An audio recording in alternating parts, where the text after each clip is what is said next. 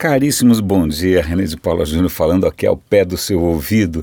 E ouvido é o tema inicial aqui da, do nosso radinho de pilha de hoje, por uma razão simples. Eu acho que como o, o, a minha avó e o meu pai perderam a audição muito cedo, eu sempre tive uma neurose com a questão da audição. Eu falei, putz, será que eu vou ficar surdo precocemente? Né? E eu trabalhava em televisão antes e você fica exposto realmente a, a, sons muito altos, sons de plateia, cara, é uma confusão. Então é uma neura que eu tenho. E um dos meus gadgets preferidos, eu confesso, um dos meus gadgets preferidos era um par de plugzinhos desses de ouvido chamados earpiece esse domingo, que eu fui lá para a manifestação na Paulista, falei, bom, vou me preparar, vai estar tá aquela barulheira infernal, eu vou levar meus foninhos earpiece. Eu vou dar o link aqui, é um produto absolutamente sensacional. Pelo seguinte, não são só aquelas esponjinhas que você coloca no ouvido que tapam tudo. Na verdade, uma das, das graças do earpiece é que ele é um pouquinho mais esperto. Ele, em princípio, ele é feito para músicos, para quem, né, quem vai lá no palco e tem retorno, aquela confusão toda, mas que se ele colocar uma daquelas esponjinhas, ele não escuta muito bem o que ele está fazendo porque o som vem distorcido. Então esse earpiece, o que ele faz, ele simplesmente abaixa o volume de tudo. Você continua ouvindo a música, você continua ouvindo as pessoas, mas ele simplesmente abaixa o volume. Né? Então eu adoro, eu ando com isso na bolsa o dia inteiro tal. E no domingo na manifestação, assim que eu cheguei lá, fui me preparar né, orelhisticamente para o momento, mas eles tinham caído na rua, eu tinha perdido. Bom, lógico, assim que eu, eu cheguei em casa, entrei na Amazon, comprei de novo, mas é, essa é o, é o, ponto inicial desse, desse programa de hoje, porque tem algumas startups tentando fazer a tua orelha, o teu ouvido, melhor dizendo, mais smart, mais inteligente ainda. Uma delas é uma empresa chamada Doppler, eu vou dar o link aqui para o artigo. Eles estão construindo um tipo de plugzinho, de coisa que você coloca na orelha, que ele não só abafa o som, não é que ele cancela o som.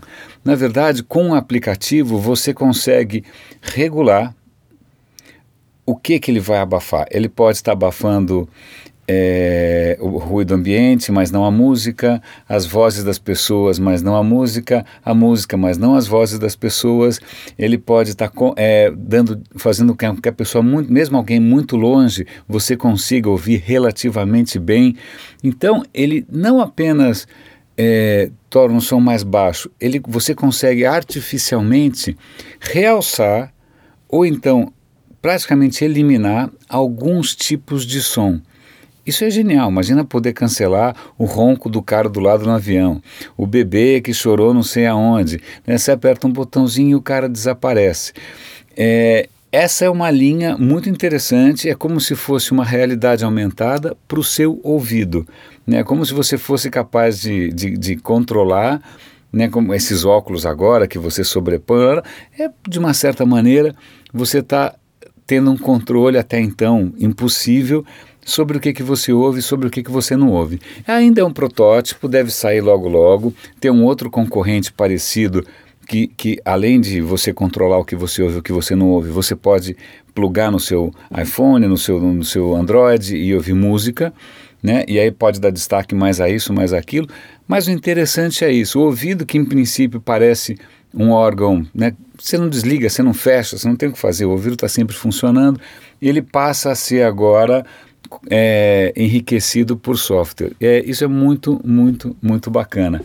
A outra pauta de hoje que eu acho muito inspiradora, inspiradora é a palavra certa, eu não sei se vocês lembram, mas eu vou dar link mesmo assim. Há algum tempo atrás, teve uma série de vídeos sobre criatividade, em que o cara, a, a defesa do cara falou: olha, não tenha pudores em copiar, não tenha pudores em se inspirar, em plagiar, porque a criatividade é uma cópia. Isso na época, eu acho que era uma série de dois ou três, eu estou falando aqui de memória, eu vou, ter, vou dar uma procurada, eu coloco o link para vocês, assistam, é extremamente interessante, ele reforça a importância da referência, né? quer dizer, quanto mais referências você tem, mais criativo você consegue ser, e também faz justiça a uma série de artistas, é, é um vídeo bacana. Mas o que eu quero dar destaque hoje é um outro vídeo São três, na verdade, em que ele, o primeiro é muito chamativo, que ele mostra um quadro do Leonardo da Vinci e fala quem pintou isso daqui é um loser. É uma série de três vídeos curtinhos, muito bacanas, em que ele tenta mostrar que essa ideia que a gente tem do gênio, ah, o cara é um gênio, Leonardo da Vinci sempre foi um gênio. Não, o cara putz, pagou um cortado, o cara passou perrengue, pense na gíria que você quiser, porque ele comeu muita grama antes de se consolidar como artista. Ele mostra que aos 30 anos de idade, o Da Vinci, não só o Da Vinci, mas um monte de gente estava na lama, estava sem grana, não conseguia trabalho, não conseguia reconhecimento, e que grande parte desses gênios passou um período que ele chama de longos anos difíceis. Um perrengue master, assim, um perrengue prolongado. O, o Da Vinci, para você ter uma ideia, ele, ele pega o Da Vinci com 30 anos, o cara está na lama ganhando dinheiro, com, putz, pintando é, é, gente que foi enforcada, um trabalho horroroso, e aí pula para quando ele faz o que vocês espero que tenham visto, já se não viram, espero que cheguem a ver, que é a Santa Ceia. Né?